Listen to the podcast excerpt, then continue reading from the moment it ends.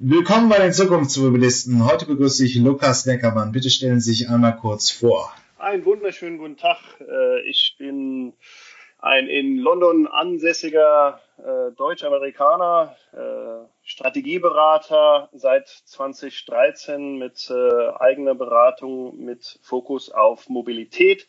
2014 habe ich ein Buch geschrieben, die Mobilitätsrevolution. Danach folgten noch zwei weitere Unsere Beratungstätigkeit äh, richtet sich an Versicherer, Leasing, Unternehmen, Investoren, Asset Manager, klar natürlich auch die ganze Kette äh, in der Mobilität. Und äh, ja, eine besondere Freude macht mir dann auch noch äh, die Startup-Szene. Ich sitze im Beirat von vier Startups und außerdem bin ich äh, Dozent bei der New York University und in St. Gallen. So, das ist ja ein spannendes Tätigkeitsfeld. Aber wie hat sich denn jetzt eigentlich ähm, seit 2013 die Mobilität verändert, so wenn man allgemein anfangen sollte? Bis zur Pandemie, die uns jetzt alle beschäftigt. 2020 wird ja wahrscheinlich für die gesamte Industrie, auch für die automobile, mobile Welt eine ziemliche Zäsur darstellen. Also 2013 war das sicherlich alles noch ein bisschen Neuland. Da dachte man äh, so im, im, im weitesten, dass die Automobilindustrie sich ein Stück weit weiterentwickeln würde.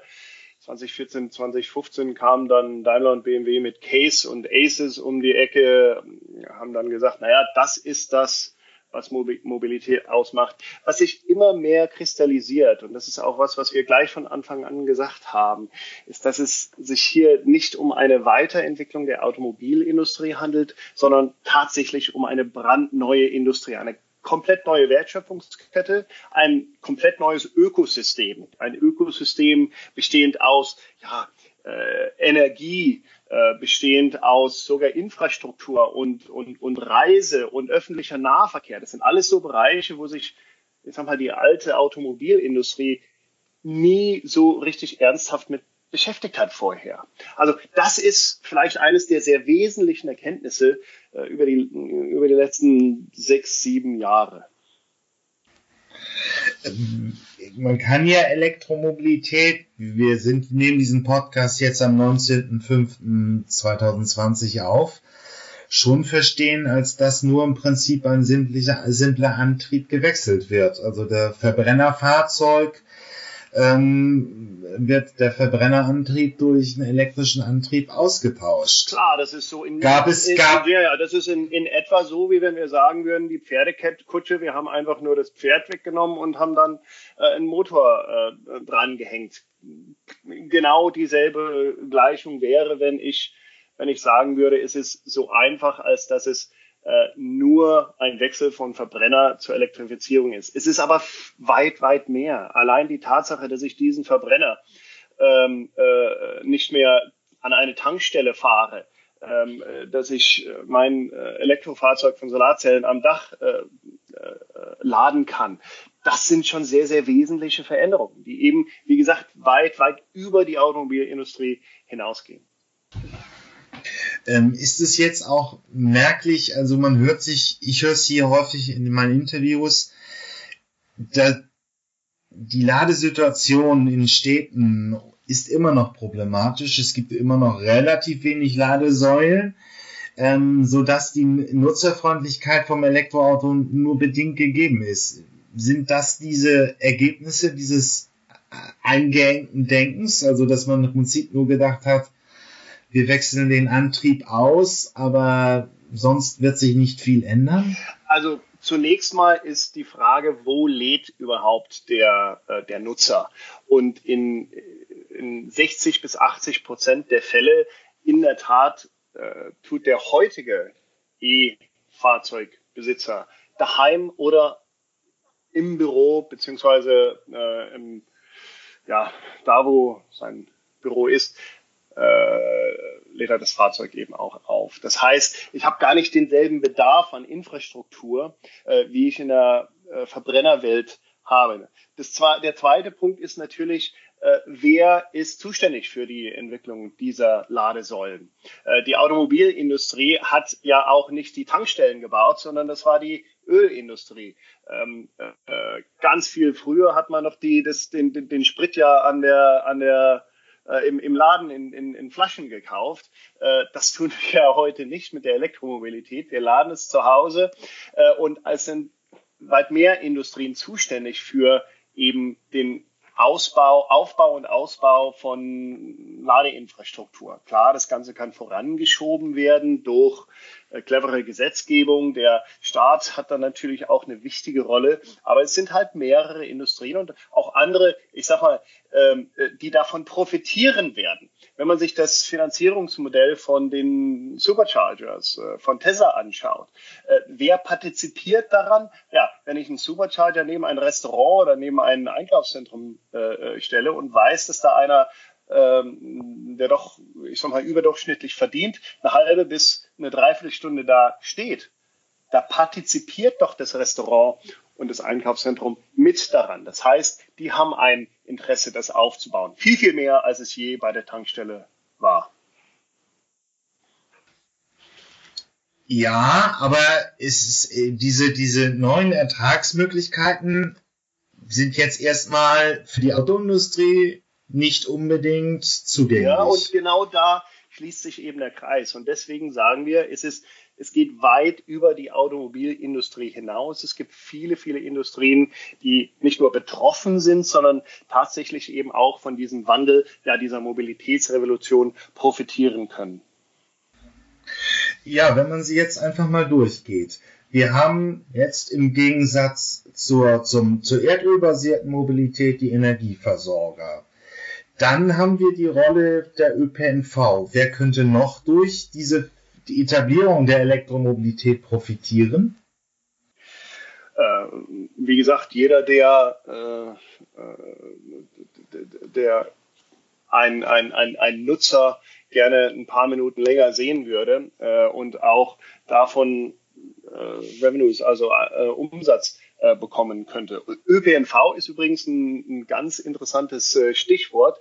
Der ÖPNV tankt ja nicht unbedingt an denselben selben, äh, äh, Charging Stations äh, wie, wie jetzt der, der, äh, der ID3 oder Tesla-Fahrer. Äh, die tanken, die, die, die Busse, äh, die werden ja ganz anders geladen als äh, am Straßenrand oder gar in der Garage vom, vom Busfahrer. Okay. Ähm, das heißt, wir haben die Möglichkeit, ja, Mobilität mehr in der Fläche zu haben. Es entstehen äh, verschiedene Chancen für neue Akteure. Ähm, wie ist denn jetzt so im Prinzip, ähm, ja, wie ist, wie ist der Entwicklungsstand, wenn man das so in, äh, weiter sieht? Für uns in der Fachwelt ist eigentlich klar, dass Elektromobilität sich durchsetzt. Ich kann die Standards jetzt bringen. Äh, Volkswagen startet nun die größte Produktion in, in, in 2009. Es sind 300 Fahrzeuge bis 25 auf dem deutschen Markt angekündigt. Allein Volkswagen mit 70 elektrischen Modellen.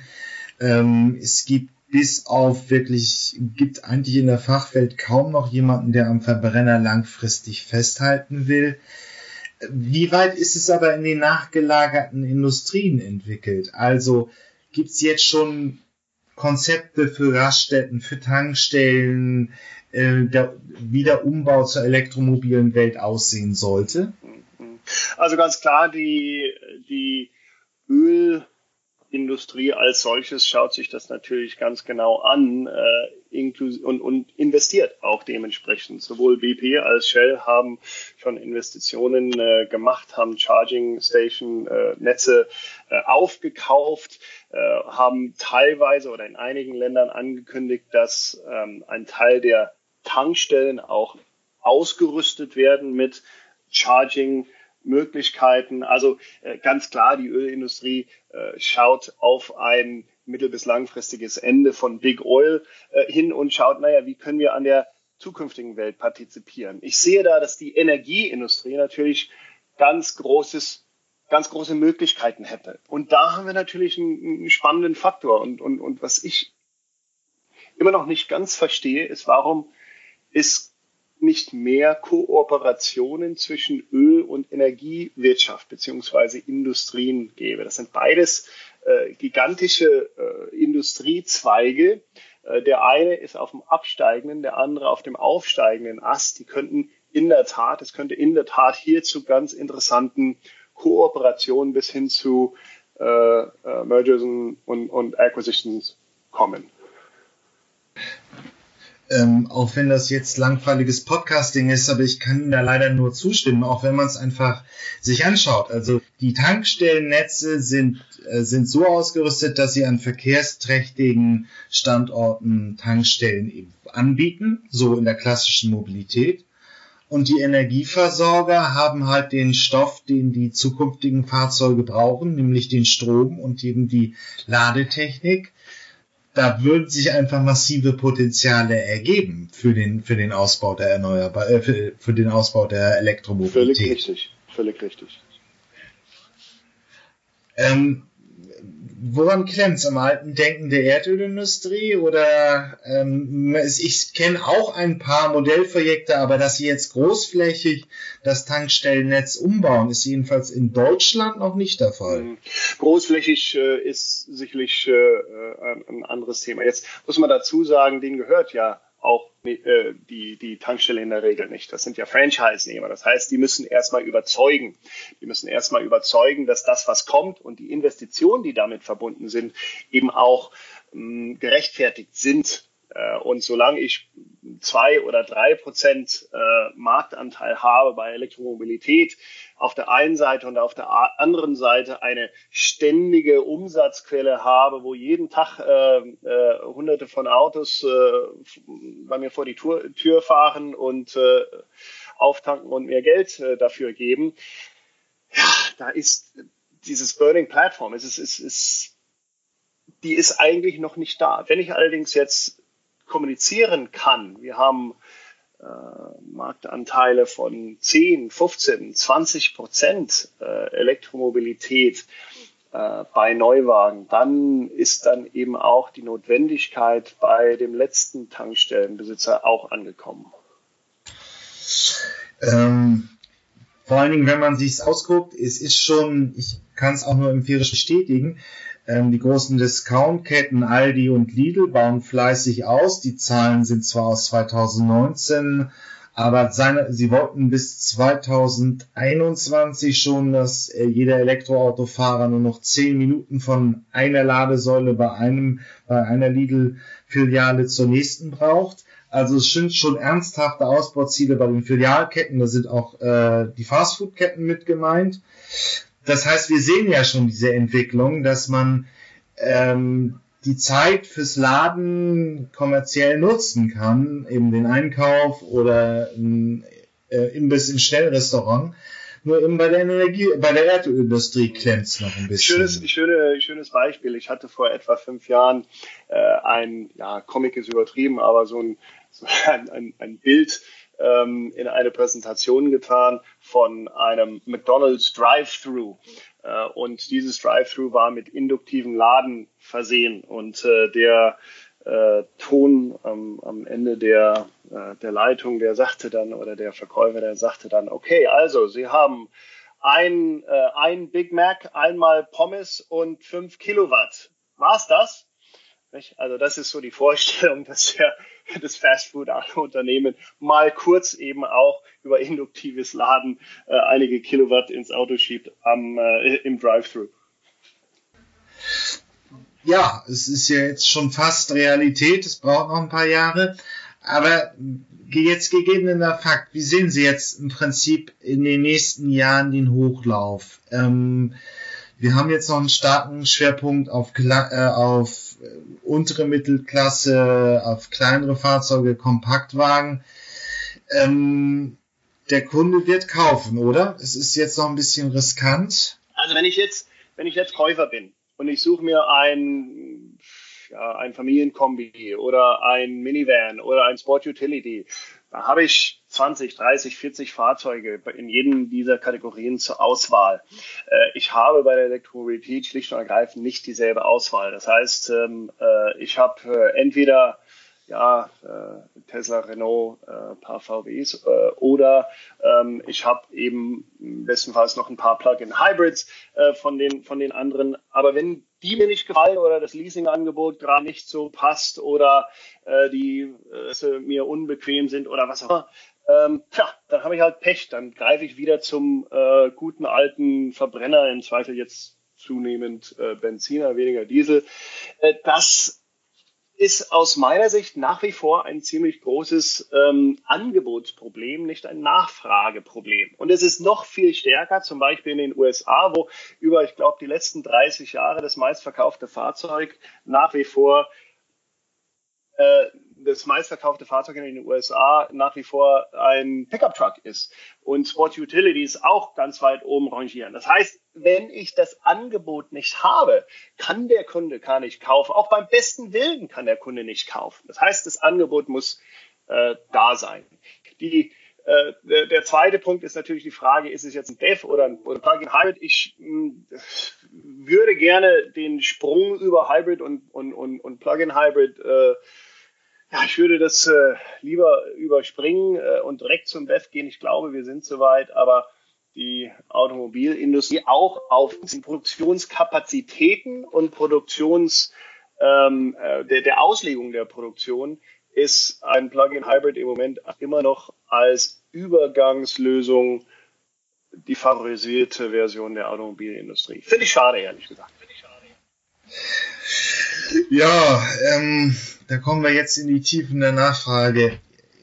Wir nehmen dieses Interview am 19.05. auf und der Coronavirus ist noch sehr virulent. Ähm, zwar werden die ersten Lockerungen gelöst, aber diese Krise haben wir so alle noch nicht gesehen und die Autoindustrie auch nicht. Welchen Einfluss hat das auf die, die, den Markthochlauf von elektrischen Fahrzeugen im nächsten Jahr? Es ist natürlich spekulativ, aber also zunächst mal haben wir äh, während der Krise oder in der Krise, zumindest in dem ersten Quartal, äh, in Deutschland, in Frankreich, auch in UK und sogar, believe it or not, in UK eine äh, unglaubliche, unglaubliche Steigerung der äh, EV-Verkäufe vernehmen können. Es gibt verschiedene Gründe dafür, teilweise Besteuerungen oder die Regelungen zur, zur Besteuerung, die wurden geändert in einigen Ländern etc. etc. Äh, oder wenn die anderen Fahrzeuge so brutal einbrechen, die Verkäufe von, von Verbrennern so brutal einbrechen, dann sieht der, das E-Auto einfach besser aus im Vergleich. Ähm, aber die Kernfrage ist es sustainable? Können wir es auch beibehalten? Und da kommt es ganz stark drauf an, wie sehen denn jetzt die, ja, die, die Incentivierungsmaßnahmen in den verschiedenen Ländern aus. Ich fordere ja gar nicht, äh, dass wir nur EV, präferiert EV äh, incentivieren, wobei das schön wäre. Wir müssen einfach nur viel transparent werden im Total Cost of Ownership. Also wie viel kostet das Fahrzeug über die Laufdauer, Haltedauer des Fahrzeuges. Wenn wir das tun und das in Kombination mit Incentivierung, ähm, dann werden wir zunehmend sehen, dass die Auto, E-Autos einfach günstiger sind äh, als Benziner und Diesel. Aber der Käufer heute, gerade in einer Corona-Zeit, der greift leider dann vielleicht doch dem jungen Gebrauchten, wenn er überhaupt ein Auto kauft, äh, oder zu dem etwas sicheren, äh, und das ist ein wahrscheinlich ein Benziner noch, äh, oder das, was er oder sie kennt. Und deswegen, wenn wir Incentivierungsmaßnahmen ähm, für E-Fahrzeuge Fördermaßnahmen in die Hand nehmen, dann sollen wir das eben auch bitte kombinieren mit ausreichender Kommunikation und Überzeugungsarbeit, dass diese E-Fahrzeuge das Richtige für die nächste Phase. Okay, das Thema ist in Deutschland virulent, aber Förderprämie, man wird sehen, was da kommt. Ich meine, es gibt ja jetzt auch schon stattliche 6000 Euro dazu für Privatkunden. Ähm, aber langfristig bleibt der Trend ja da. Elektromobilität rechnet sich in einigen Fuhrparkprofilen ja jetzt schon. Das hat man beim, beim Street Scooter gesehen. Das heißt, wenn ich äh, klassische Profile eines Kurierdienstes habe, also geringe Tagesfahrleistung, hohe Wiederholung, ist es der, ähm, der, der Kostenfaktor ist positiv. Die ganze Kostensystematik. Das ist, das ist, wenn ich da ganz kurz einhaken darf. Äh, auch da ist es, ist es, weil die, die, die, die Deutsche Post oder der, die, die Logistikindustrie betrachtet Fahrzeuge wie jeder guter Flottenmanager eben auch mit dieser Total Lifecycle Cost äh, oder Total Cost of Ownership Betrachtung. Ähm, und der allgemeine Kunde, der, der, der Retail-Kunde, der macht das in der Regel nicht. Da, der, der, der kauft ein Auto und überlegt sich erst später, was kostet die Versicherung, was kostet das Parken, was kostet die, die Versteuerung, was kostet die, der Reifenwechsel, was kosten die Bremsen, was kostet äh, etc. etc. etc. Das heißt, diese, diese Stückelung der Kosten bei einem Verbrennungs, äh, beim Auto mit Verbrennungsmotor, ähm, die, äh, die, die versteckt die, all, die, die eigentlichen Kosten. Aber der Flottenbesitzer, der, ich möchte nicht sagen, der versteht das besser, sondern der, für, für ihn ist es transparenter. Äh, und diese, und die machen diese Betrachtung jeden Tag. Und deswegen kommt eben auch ein, ein Logistikunternehmen oder äh, äh, auch andere Flottenbesitzer schneller auf die Betrachtung, äh, dass eh Mobilität für die Sinn macht. Habe ein ganzes Buch darüber geschrieben. Das war das zweite Buch, Corporate Mobility uh, Breakthrough 2020, wo ich gesagt habe, dass rund um das Jahr 2020 wir dann eben auch für den Flottennutzer ein, äh, ein Break-Even haben. Buch wurde ganz nebenbei auch auf Deutsch übersetzt, glaube ich, gibt es noch auf Amazon Unternehmen in der Mobilitätsrevolution. Ähm, das kommt natürlich wie immer in bewährter Manier der Zukunftsmobilisten in die Shownotes des Podcastes. Ähm, äh, nur die Frage kann man dann auch nochmal nachlesen. Nur die Frage, also die Logik ist schon klar, weil, aber erstens ist es gilt für Fuhrparkbetreiber, es gilt aber auch für den normalen Kunden, wenn ich 20 Kilometer pro Tag pendle und alle langen Strecken nicht mit dem Auto absolviere, rechnet sich das elektrische Fahren für mich heute auch. Woran klemmt es aber jetzt noch, dass großflächig der Flottenansatz da ist? Sind es einfach noch nicht die Fahrzeuge? Ist es noch nicht das Angebot? Gegenwärtig gibt's ja 16 äh, Transporter auf dem deutschen Markt mit elektrischem Antrieb. Mhm. Also sehr lange äh, war eines der Probleme in der Tat, dass ich, auch wenn ich das Angebot habe, muss ich eben auch die, ähm, die Wartungsmöglichkeiten dafür haben. Auch da war es beim Street Scooter natürlich ein bisschen schwierig für die Deutsche Post, äh, soweit ich äh, vernommen habe, ähm, weil nicht jede, wie jedes Verbrennungsfahrzeug, äh, ich, ich, ich kann den halt nicht an jeder äh, Garage oder jeder ähm, äh, ja, Reparaturwerkstatt äh, reparieren lassen. Das ist für Flotmanager natürlich immer auch so ein Thema. Sofern die selber äh, die Fahrzeuge warten, reparieren können, dann äh, ist es ein bisschen besser. Dann können die ihre äh, Mitarbeiter dazu schulen und dann natürlich auch die Ersatzteile. Ähm, äh, die Ersatzteilversorgung sichern. Es kommen noch ein paar Sachen dazu, hatte ich vorhin noch äh, vergessen zu erwähnen. Also zum Beispiel hier in UK muss ich in diese Total Cost of Ownership Betrachtung noch so Sachen reinnehmen wie äh, wie Congestion Charge. Inzwischen kostet es 15 Pfund, wenn ich überhaupt in die Stadt London reinfahren möchte. Äh, Parkgebühren, die auch unterschiedlich ausgelegt sind, je nachdem, ob ich einen Verbrenner oder ein batteriebetriebenes Fahrzeug habe, etc. etc. Und das sind auch so Kosten, wo der Normalverbraucher, sage ich jetzt mal, nicht immer mitrechnet, aber wenn er damit rechnet, wird er eben auch zu, genauso wie Sie, äh, zu dem äh, Ergebnis kommen, dass, ja, das macht für mich ganz schön viel Sinn. Ja, man wird also dann sehen, wie sich in den nächsten Jahren so diese ganze Infrastruktur ums elektrische Fahren aufbaut, Wartung, Ladesäulen und so weiter. Aber in unserer Fachwelt kommt jetzt seit Mitte der 2010er Jahre immer mehr das Thema automatisiertes Fahren auf.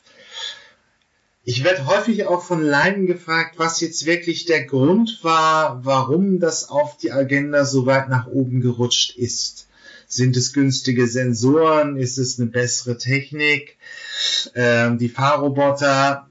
warum diskutieren wir das jetzt jedenfalls in der Automobilen, in der Mobilitätswelt allgemein immer breiter?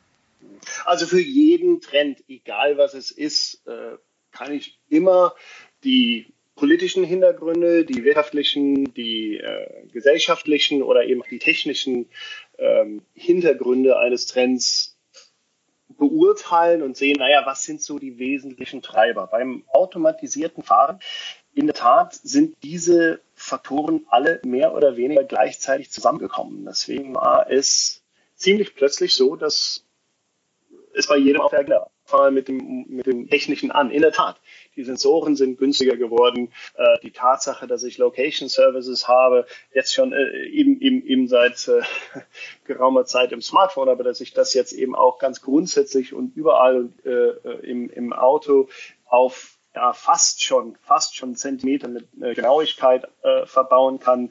Also die Technologie in der Tat entwickelt sich, weil vor allen Dingen wird sie auch günstiger. Der, die, die LiDAR-Geräte, die früher 50.000 gekostet haben, werden in äh, äh, kurzer Zeit nur noch 500 kosten. Ähm, also da sind wir dann auch schon beim, beim wirtschaftlichen. Der wirtschaftliche äh, Wachstum vom autonomen Fahren ist so, dass ich mh, hm, entdecke, meine Güte, die Zeit, die ich verliere durch das im Auto sitzen und geradeaus starren äh, für zwei Stunden zwischen München und Stuttgart, kann ich diese Zeit nicht besser nutzen? Äh, also da kam eben auch ein, ein, ein ökonomischer Aspekt dazu. Dann kommt noch das Thema Vision Zero. Äh, also die äh, Idee, dass ich meine ähm, äh, Verkehrsquote auf Null reduzieren möchte. Das ist eine Initiative, die geht weit über Europa hinaus. Weltweit haben Städte und auch äh, Länder Vision Zero. Städte haben es ganz nebenbei auch schon erreicht. Hm. Äh, das ist alles, was ich tun kann, um Verkehrsunfälle zu vermeiden. Dann äh, ist äh, es ist auch da ein wesentlicher Teil und nicht zuletzt eben auch ja, der Eindruck, das wird eine Studie gemacht, äh, jetzt, wo wir, glaube ich, noch ziemlich viel Zeugungsarbeit leisten.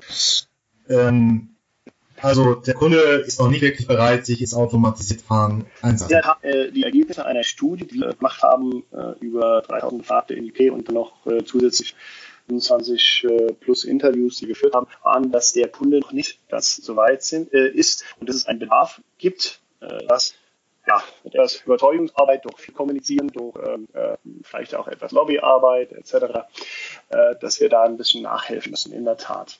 Der Kunde ist noch nicht ganz so weit. Aber es ist, ehrlich gesagt, nicht ganz überraschend. Äh, wir haben auch sehr, sehr lange noch an, äh, auf unsere Telefone getippt, äh, bevor wir doch am Ende akzeptiert haben, dass wir gar keine Tastatur auf dem Telefon brauchen. Und es geht ja doch viel besser, wenn ich einen größeren Bildschirm habe solche Dinge brauchen halt ihre Zeit. Ähm, die Studie kommt dann auch wie gewohnt hier in die Shownotes des Podcastes.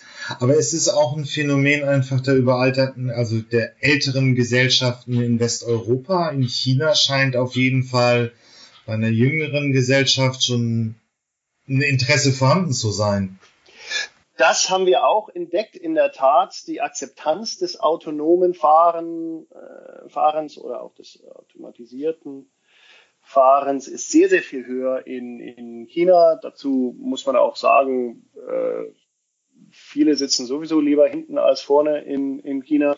Äh, das ist Punkt 1. Punkt 2 ist klar, äh, Technik ist äh, extrem hoch. Ähm, und Punkt 3, die, ja, der der, die, die Freude am Fahren war noch nie so ausgeprägt in China, wie sie eben auch in Westeuropa, insbesondere in Deutschland oder auch Italien äh, ist. Die möchte ich auch keinem nehmen. Um Gottes Willen soll jeder äh, Freude am Fahren haben, äh, allerdings äh, am besten auf der Rennstrecke. Ähm, ist einerseits richtig und auf der anderen Seite, das ist ja ein bisschen zweigeteiltes Bild. Es ist wahrscheinlich, dass China einen gewissen Vorreiterstatus haben wird, hatte ja auch bei der Elektromobilität. Da fahren ja heute schon Elektrobusse in, in den chinesischen Städten herum. Ähm, das wird beim automatisierten Fahren wahrscheinlich ähnlich ablaufen. Auf der anderen Seite sind diese Fahrerassistenzsysteme alles bis Level 2, also verschiedene Funktionen im Auto werden teilautonom übernommen ähm, sehr populär auch bei westeuropäischen Kunden, oder? Also die ADAS-Systeme aus meiner Sicht gehören sie zur, zur Pflichtausstattung eines jeden Fahrzeuges. Jeder, der äh, sie nicht hat, ähm, kann, ich, kann ich einfach nicht verstehen. Das ist fast unverlässig, wenn ich ein Fahrzeug ohne, heute ohne diese Systeme äh, anbiete oder eure. Ähm, die Möglichkeit, Menschenleben zu retten äh, und Verkehrstote zu verringern, äh, die sollten wir definitiv äh, so stark als möglich fördern und fordern. Aber ich meine, der Kunde kauft es auch einfach. Also ähm, ich hoffe, dass ich die Studie noch finde, aber der Anteil von diesen ADA-Systemen ist ja schon ähm, in den von 2000 bis 2015 sehr exponentiell im Neuwagenpreis gestiegen. Ich werde einfach deutlicher. Es ist für mich unerklärlich, dass ein Fahrzeug, das heute äh, gebaut wird, äh, nicht eine komplette Palette an äh, ADAS äh, angefangen von AEB über Lane Distance ähm, äh, Control etc. etc. standardmäßig äh, äh, hat, nicht angeboten hat, sondern damit ausgestattet. Okay. Das ist sicherlich auch ein Thema, was auch in der Corona-Krise eine Rolle spielt, weil der Kunde es haben will. Aber dann haben wir ja jetzt einfach, jetzt haben wir im Prinzip schon einige Fahrzeuge, die Level 2 durchaus äh, abbilden können. Wie ist jetzt der Roadmap zum wirklich vollautomatisierten Fahren? Muss es, kommt es eher über private Fahrzeuge? Kommt es eher über die legendären Roboter-Shuttles im ÖPNV? Wie wird der Weg sein, damit immer mehr automatisiertes Fahren sich verbreitet? Dann bleiben wir mal erstmal in Westeuropa. In unserer Studie bilden wir auch ab, dass es äh, unterschiedliche Wege gibt, ob wir jetzt im urbanen oder im ländlichen Raum uns bewegen. In der Tat im urbanen Raum, wo in den Städten schon die Hälfte der Leute überhaupt gar kein Auto besitzen. Das heißt auf Sharing äh, äh, zurückgreifen, ob das Carsharing, äh, Ride-Hailing oder eben auch ÖPNV ist.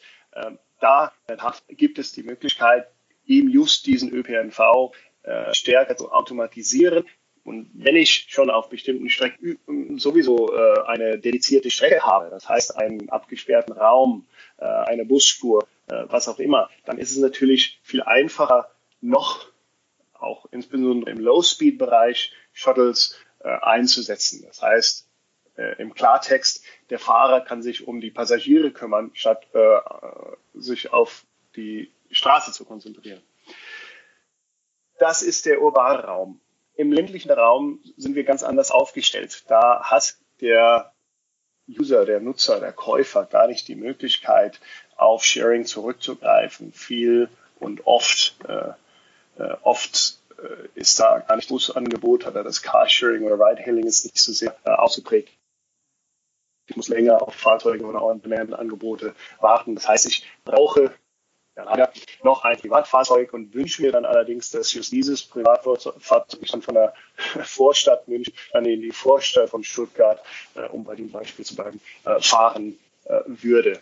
Das ist ein komplett anderer Use Case, insbesondere weil es Highspeed ist, weil es, weil es Mischverkehr ist, äh, weil es äh, einen ganz anderen Kostenansatz fahren muss. Die äh, Kosten für autonomes Fahren sind viel, viel einfacher umzulegen, wenn ich natürlich einen Bus habe, der sonst 200, 300, 400.000 äh, kostet, äh, als wenn ich einen äh, Golf habe, der ähm, äh, äh, irgendwann doch bitte Level 4 mich äh, 400 Kilometer fahren soll, gleichzeitig elektrisch ähm, und ja, nicht nur mit Kameras, dann auch noch mit LiDAR etc. etc. Da sind wir ziemlich weit entfernt noch von einer guten und, und, und, und äh, nachvollziehbaren wirtschaftlichen, äh, ökonomischen Durchbringung. Da sehe ich eben auch, dass wir wahrscheinlich zuerst Erfahrungen im Low Speed und äh, abgesperrten oder kontrollierten Raum machen müssen, bevor wir dann eben auch im High Speed äh, Mischverkehr uns autonom bewegen können.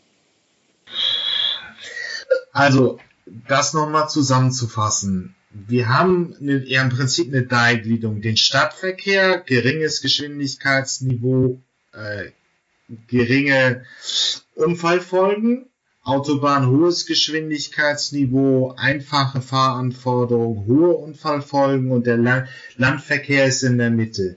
Es wird also anfangen ähm, bei ähm, dem geringen Geschwindigkeitsniveau nach Möglichkeit noch mit geringer Umfeldkomplexität, also eher der Stadtrand und weniger die Innenstädte an sich ist. Und da sind es dann die Fahrzeugkonzepte eher, sind eher größer. Große Busse, große äh, Transportfahrzeuge und ähnliches. Hm, hm. Also wir haben, wir haben eine Aufstellung gemacht von 200 verschiedene Shuttles, die entweder äh, konzipiert wurden oder auch schon äh, wo auch schon Prototypen gebaut wurden oder die es eben auch auf dem Markt gibt, so wie EasyMile und Navia. Äh, es gibt wahnsinnig viele Schutz in diesem Bereich zwischen 8 und 16 Passagiere, sage ich jetzt mal. Und das liegt eben daran, dass eben wir uns in diesem On-Demand nicht innerstädtisch, sondern leicht außerstädtisch oder Stadtrandbereich äh, bewegen. Ähm, äh, da sind auch die ersten Use Cases. Außerdem gibt es Use Cases, ja, Parkplätze, äh, Flughäfen. Äh, wir hatten ein anderes in den USA. Da wollte ein ein Polizeirevier für eine Strecke von etwa zwei Meilen, die, ja, die Inhaftierten von der Polizeizentrale mit autonomen Fahrzeugen zum Gefängnis fahren. Das war so eine Anfrage, die wir hatten, wo wir jeder gerne weitergegeben haben. Das sind so ganz spannende Use Cases, die sich jetzt entwickeln. Äh, aber in der Tat, klar. Äh, und, und, und Sie haben auch völlig recht, äh, Herr Fakt, dass es unterschiedlich, komplett unterschiedliche Fahrzeugkonzepte sind. Die Fahrzeuge sehen einfach anders aus. Das ist nicht eben der BMW oder der Porsche, der im, äh, äh auf, auf der Autobahn wohlgemerkt bei 130 in Zukunft dann eben auch äh, von A nach B fahren soll. Das hat auch Sascha Palenberg hier schon als Argument gebracht. Es ist ja im Prinzip so, dass eine Nutzfahrzeuglogik in den normalen Pkw-Bereich reingeht. Also ein Kleinbus von Navia oder die kleinen Hersteller, die Aufzählung kommt wahrscheinlich auch in die Show Notes das kann man sich dann alles nochmal genauer angucken. Aber es erinnert mehr an Nutzfahrzeuge als an normale Personenkraftwagen, weil man einfach auch andere Fahranforderungen hat. Ja, wenn wir schon ähm, beim Nutzfahrzeugbereich sind, interessant, die, die wirtschaftliche äh, Betrachtung ist für Long-Distance-Nutzfahrzeuge natürlich höchst attraktiv. Nicht? Also wenn ich mir überlege, nicht, äh, gerade so USA, Australien, äh, acht Stunden geradeaus, äh, Fahrer äh, schläft bald ein vor Langeweile, denn nur geradeaus etc. etc. Das sind so ganz klare Use Cases und äh, auch wirtschaftlich äh, ganz attraktiv. Es ist äh, ziemlich erstaunlich, was das Jahresgehalt von eben diesen Long Distance Truckers äh, ist, weil die äh, Job äh, schlicht und ergreifend unattraktiv ist. Aber auch auf dem Short-Distance-Bereich, also auf letzten Meile, wie wir so schön sagen. Corona sei Dank haben wir jetzt viele spannende neue Use Cases entdeckt. In Florida wurden äh, in der Mayo Clinic ähm, äh, Bluttests von einem Teil vom Campus zum anderen Campus autonom gefahren. Es wurden wahnsinnig äh, Pizzen ausgeliefert äh, durch äh, kleine Lieferroboter, autonome Lieferroboter etc. etc. Also es gibt viele Use Cases, die Corona eben auch jetzt entdeckt. Ähm das schöne Wort, deutsche Wort Intralogistik oder Zwischenwerksverkehre trifft es ja im Prinzip auch. Also ähm, das, das schält sich hier ja bei den Zukunftsmobilisten auch immer heraus. Erstmal geht's jetzt noch nicht, wir müssen einfach neu denken und es geht jetzt erstmal nicht um, um den klassischen LKW, so wie wir ihn heute kennen, sondern es geht um diese vielen kleinen Anwendungen, wo man ein Tourenprofil hat in wenig, wenig äh, Fahrzeugkomplexität, also ein abgesperrtes äh, Fabrikgelände, ähm, eine Klinik, ähm, im Prinzip vielleicht ähm, Bereich von einer Fabrik zur nächsten, wo man innerhalb des Industriegebiets fahren muss. Ähm, und da eben neue Fahrzeugkonzepte zu denken, die ja wie aussehen werden. Wie soll man sie entwickeln? Wie sollen die entwickelt werden? Genauso, genauso wie vorher. Allerdings dann mit dem, mit dem Hintergedanke, dass sie elektrisch und autonom sind. Nicht? Also der, ähm, der, der, die, ja, diese Intralogistik, die waren ja, das waren ja auch früher weitestgehend dedizierte Fahrzeuge oder wo es halt nicht dedizierte Fahrzeuge waren. Also wenn ich jetzt, keine Ahnung, ähm, in einem leichten Nutzfahrzeug jeden Tag von einem Werk zum anderen äh, 20 Kilometer fahre, äh, äh, viermal am Tag, um Pellets von A nach B zu bringen. Das ist so ein ganz wunderbarer Use Case, nicht? Also das lässt sich ganz, ganz exzellent durch so eine Shuttle abbilden. Aber eben, was ich meine, es gibt ja schon, ich äh, bringe es hier auch noch rein, das Gespräch mit Dr. Kreisköter ähm, von Ducktrain. Das sind wirklich Fahrzeuge, ähm, so groß wie eine Europalette, die einfach im Zug fahren können. Das heißt, man kann sie mobil anordnen, äh, modular anordnen, wenn man einfach von einer Fabrik zur nächsten fährt und Sitze zum Beispiel zum Autohersteller zur Endmontage bringt, kommen dann einfach viele kleine Fahrzeuge hinten ran. Dann gibt's noch ähm, Einride aus Schweden, die sind im Prinzip, bauen die schon 40 Tonner ohne Fahrzeug, ohne, ohne Führerkabine, der für diese Logistikanwendung gedacht ist. Also von einem Hub zum nächsten, großes Fahrvolumen, keine ähm, autonomen Strecken. Sehen wir noch was anderes? Also sehen wir auch kleinere Fahrzeugtypen? Definitiv. Also wie gesagt, von, von klein bis groß äh, werden wir die Automatisierung überall sehen. Äh, innerhalb von, also schöner Tipp, wenn Sie es noch nicht gemacht haben, schauen Sie sich mal auf YouTube die Warenhauslogistik von Amazon an oder eben auch von Ocado oder von anderen, die sich wirklich professionell mit dem Thema äh, äh, Warehousing äh, beschäftigt haben. Sind teilweise voll automatisierte Systeme äh, und dieses Prinzip dann auch aus dem Haus rauszunehmen und dann eben auch auf eine längere Strecke zu bringen, ist doch eigentlich nur konsequent. Und kostenoptimal. Das sollten wir das, mal reinbringen. Oder will ich als Ökonom reinbringen? Ja, ja. Das äh, im Prinzip, weil, weil man, wenn man sich jetzt einen LKW anguckt, ist es halt ähm, zwei Drittel sind Fahrzeugkosten, ein Drittel Personalkosten und im Prinzip steht das Fahrzeug bis auf acht Stunden, wo es eingesetzt werden ist, sonst mehr oder weniger nutzlos rum ganz äh, schöner Use Case. Äh, Sie müssen wissen, ich bin im ländlichen Raum aufgewachsen, ähm, besser gesagt fast schon fast schon auf dem Bauernhof, aber nicht ganz ähm, äh, in den USA. Schauen Sie sich mal die Automatisierung in der Landwirtschaft an. Das ist ganz, ganz großartig. Wenn Sie sich einfach auch mal das Profil anschauen, äh, was macht überhaupt ein Landwirt äh, früher und was macht ein Landwirt heute?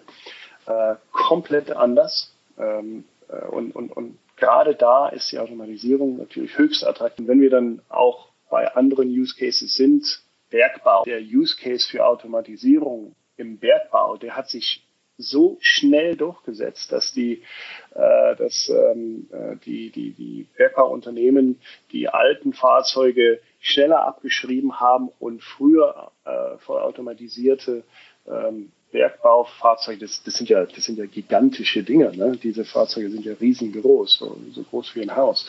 Äh, und die sind voll automatisiert, weil der Use Case sich durchgesetzt hat. Warum? Ähm, weil ich kann die 24 Stunden am Tag fahren lassen. Ähm, äh, ich habe äh, kein, äh, keine äh, Müdigkeit des Fahrers. Ich habe keine äh, keine Aussetzer, wenn der Fahrer mal krank äh, ausfällt, etc. etc. Und ich habe natürlich extrem höher, äh, höhere Sicherheitsbedingungen ähm, äh, geschaffen, dadurch, dass ich den Fahrer halt raus aus der Führerkabine nehme. Ja, ist, ähm, ich hoffe, ich finde, ich pack's dann auch in die Shownotes. Es gibt auch einen schönen Beitrag auf YouTube, wie ähm, es in Minen in Australien genau, ja. im Einsatz sind. Diese, die, diese diese riesigen Caterpillar-Schlepper, die, die einfach vollautonom fahren. Aber da muss ich jetzt natürlich als Deutscher dann wirklich immer noch dieses Standardargument bringen. Wie sicher da muss es denn sein, damit wir es auf öffentliche Straßen bringen dürfen? Und das, da kommen wir jetzt ja, ja, ich weiß, da kommen wir jetzt natürlich ähm, zum Thema, wo so der deutsche Bedenkenträger in mir hochkommt. Und die ganze Sicherheitsdebatte wird ein Thema werden, sofern sie diese abgesperrten Gelände verlassen werden und dann in Europa einfach fahren dür dürfen. Was brauchen wir? Brauchen wir wirklich, müssen wir auf eine ISO-Norm warten und dann müssen die Systeme nachzeigen, wir machen nur acht Fehler auf einer Milliarde Kilometer und sind besser als ein Mensch. Und dann ist alles gut. Es gibt wahrscheinlich leider keine Zahl. Müssen wir fünfmal besser sein als der Mensch? Müssen wir zehnmal, zwanzigmal besser, zuverlässiger sein als der Mensch? Äh, leider im, Zweifel gibt es dann eben auch Kosten-Nutzen-Rechnungen, die da gemacht werden. Äh, was akzeptieren wir eher, dass ein Mensch schuldig gesprochen werden kann, wenn er oder sie einen Fehler macht und es dann zu einem Verkehrstoten führt? Ähm, äh, oder wenn ein Roboter eben nicht schuldig gesprochen werden kann, aber die äh, Todesfälle sich um äh, 90 Prozent reduziert äh, haben. Also die es gibt keine einzelne Zahl, es muss sich halt äh, über die Zeit, über die Jahre beweisen und behaupten, äh, dass sicherer ist. Ich bin der felsenfesten Überzeugung, dass wir heute schon ganz nah daran äh, sind, äh, in, insbesondere in einigen Ländern, wenn ich mir einfach nur mal äh, vor Augen führe, wie einfach es ist, einen Führerschein zu machen in einigen Ländern. Ich selbst hatte meinen ersten Führerschein in den USA gemacht. Da musste ich einmal kurz einparken, ein paar Mal um den Block fahren und nur daran denken, dass ich auch ähm, links und rechts blinke, wenn ich um die Ecke fahre. Und, und, und dann hatte ich den Lappen. Das sind ja, das sind ja Mindeststandards, die da angesetzt äh, werden. Und ich denke, dass die meisten autonomen Fahrzeuge das schon lange können. Ja, es ist richtig, aber es wird wahrscheinlich für Deutschland auch so bedeuten, wir müssen erstmal sehen, dass in anderen Ländern die Technik erprobt wird, die Unfallzahlen runtergehen und dann wird es auch in Deutschland ein Thema werden. Momentan, und Sie haben es selber in Ihren Studien nachgemessen, gibt es noch massive Widerstände gegen diese neue Technik. Die gibt es, ja. Und deswegen müssen wir sehr viel Kommunikation und Lobbyarbeit betreiben. Es ist übrigens auch nochmal ein Punkt, den ich hervorbringen will. Wir als Westeuropäer haben ja auch immer noch so den Blick, äh, bei uns ist der Verkehr relativ sicher. Deutschland hat 3200 Verkehrstote. Sind wir bereit, sind wir bereit, Entschuldigung, dass ich da eingreife, sind wir bereit, ja. das einfach so weiter zu dulden, zu akzeptieren? Das sind 3200 Familienmitglieder, das sind Eltern, das sind Kinder, das sind Tanten und Omas. Äh, sind wir wirklich bereit, das einfach so zu akzeptieren, weil es ja, war es schon immer so und es geht ja so ein kleines bisschen runter. Äh, das ist doch schon Progress. Sind wir wirklich gewillt, das weiter zu dulden? Und es sind übrigens auch 400.000 Schwerverletzte. Ähm, die sollte man auch nicht unterschlagen. Sind wir bereit dazu? Aber weltweit gesehen ist der Verkehr immer noch Nummer 9 der tödlichen Ur Todesursachen. Also wenn man in Vietnam rumfährt mit einem, äh, ohne Helmpflicht immer noch, ähm, aber selbst wenn man sich auch mal in Relation setzt, Russland hat 170 Millionen Bevölkerung, 100.000 Verkehrstote pro Jahr, Deutschland hat 80 Millionen und 3000. Das ist der Vorteil der westeuropäischen Gesellschaften. Aber die Technik wird sich international eben wohl durchsetzen, weil eben sie ein viel in, in, in, in Russland oder in, in Schwellenstaaten ein sehr, sehr gravierendes Problem löst, nämlich die Verkehrstoten. Mhm.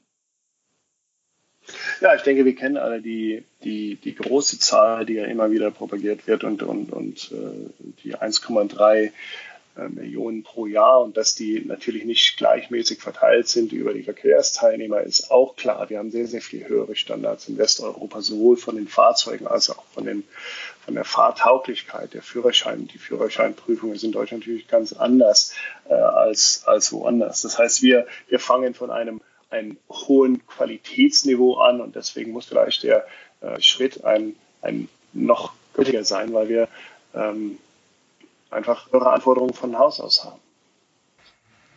Okay. Vielen Dank.